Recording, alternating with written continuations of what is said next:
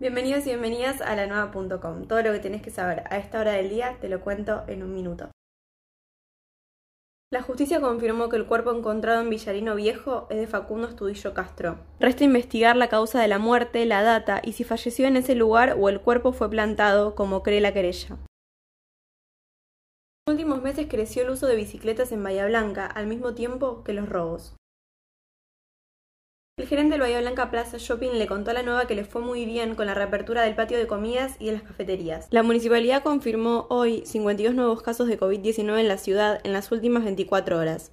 En total, hay 1.172 casos, de los cuales 429 están activos, 712 recuperados y 31 fallecidos. La devaluación del peso no tiene por qué ser inminente, pero es muy difícil que no ocurra, según explicó el economista Gabriel Rubenstein.